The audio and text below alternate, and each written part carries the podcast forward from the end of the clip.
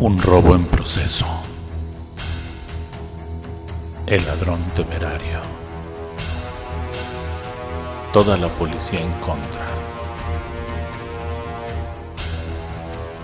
Una fuga imposible.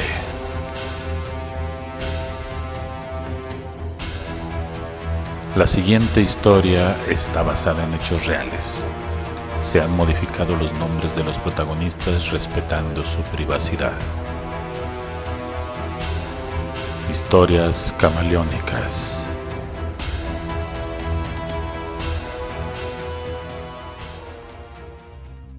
Los policías preventivos municipales Ramón González y Armando Soto, que patrullaban sobre el vehículo oficial número 1968, se detuvieron en el Loxo que se encuentra en la avenida Héroe de Nacosari, casi llegando a Avenida de la Convención Sur, para comprarse unas refrescantes bebidas carbonatadas, bien quitados de la pena.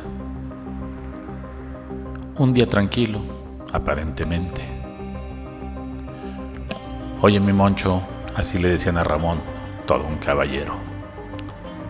¿Qué es lo más loco que te ha pasado trabajando aquí en la corporación? No sé, mi Armando. He visto tantas cosas que ya ni puedo contarlas. No sé, como que presiento que hoy es un día especial. No sé, no sé. Veremos, veremos.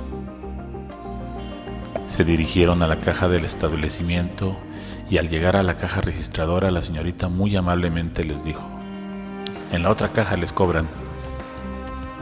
Voltearon a verse y solo soltaron una risita de complicidad. Todo un clásico, pensaron. Justo abordan la patrulla y apenas estaban empezando a disfrutar de su bebida cuando escuchan por la radio. Atención a todas las unidades. Se les informa que hay un 1031. 1031. Lo que vendría a ser un robo de unidad de motor en proceso. Exactamente a las 1123 horas. Desplazándose por Héroe de Nacosari a la altura de Avenida López Mateos Oriente, se solicitan unidades por probable fuga. Si se requiere, se solicitarán refuerzos. Todas las unidades atentos. ¿Qué hacemos, comandante? le dice Moncho a Soto. Pues ya escuchaste, hay que estar atentos. Si viene por aquí, entonces no debe tardar en hacer su aparición. Vamos a esperar órdenes. Nos reportamos enterados. 10-4. Abordaron la patrulla, encendieron la torreta aún sin sirena.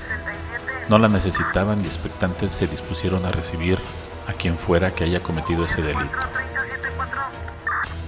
En la radio comenzó un verdadero río de información. La frecuencia se llenó de códigos y frases ininteligibles para el resto de la población. Códigos internos solamente inundaban el interior del vehículo. 1015, 1016. Ok, atentos. Unidades, atención, 1071, favor de continuar, 1086.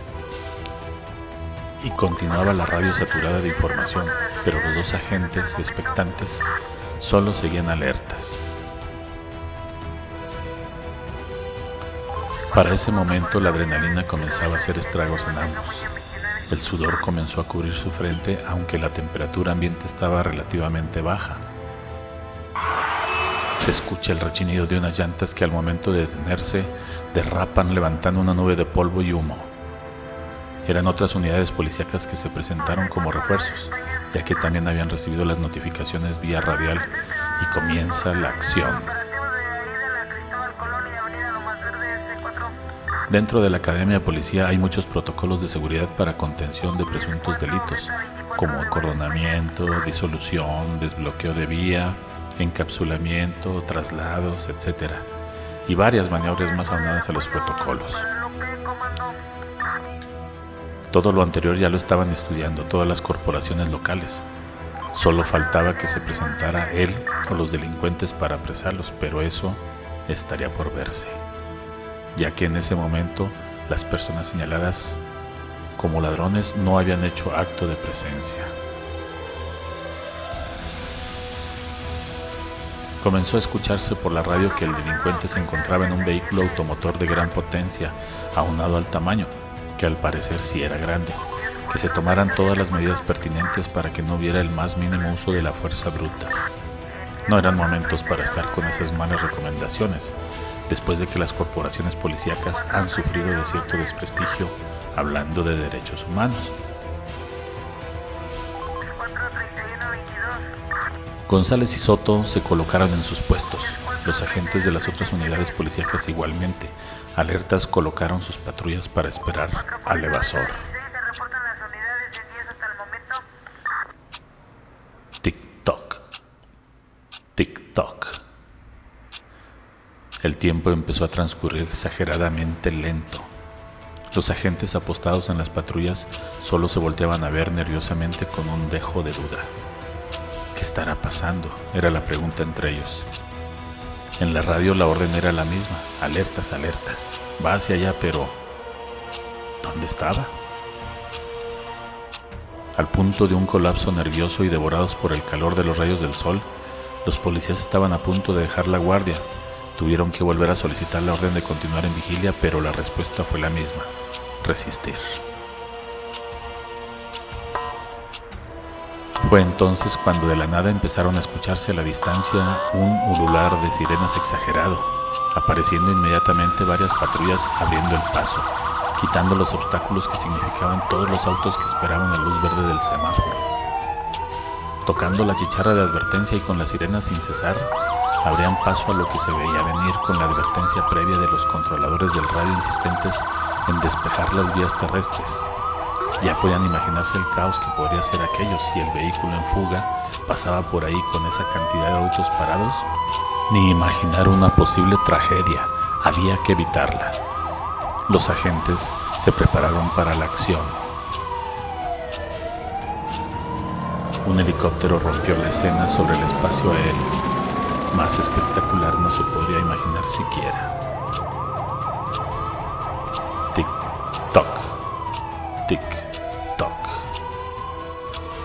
Nuevamente un compás de espera aletargado. ¿Qué estaba pasando? Nadie lo entendía, pero eso sí resultaba anormal. Vino la sorpresa más una fuerte impresión. Apareció con toda su magnitud el vehículo enorme. Un gran trascabo esas máquinas pesadas que sirven para excavar y depositar tierra en los camiones de volteo, se dejó ver.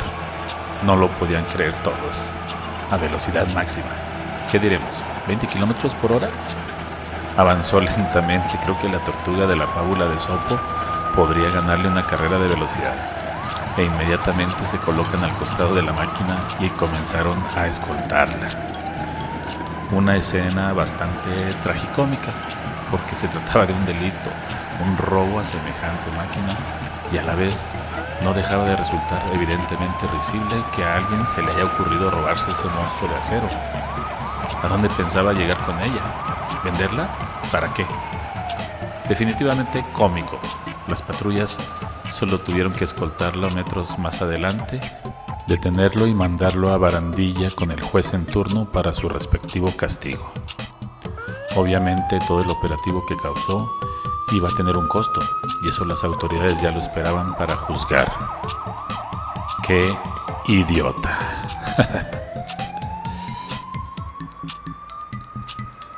Historias camaleónicas son una idea original, producción y adaptación de Santiago Aguilar. Hasta la próxima.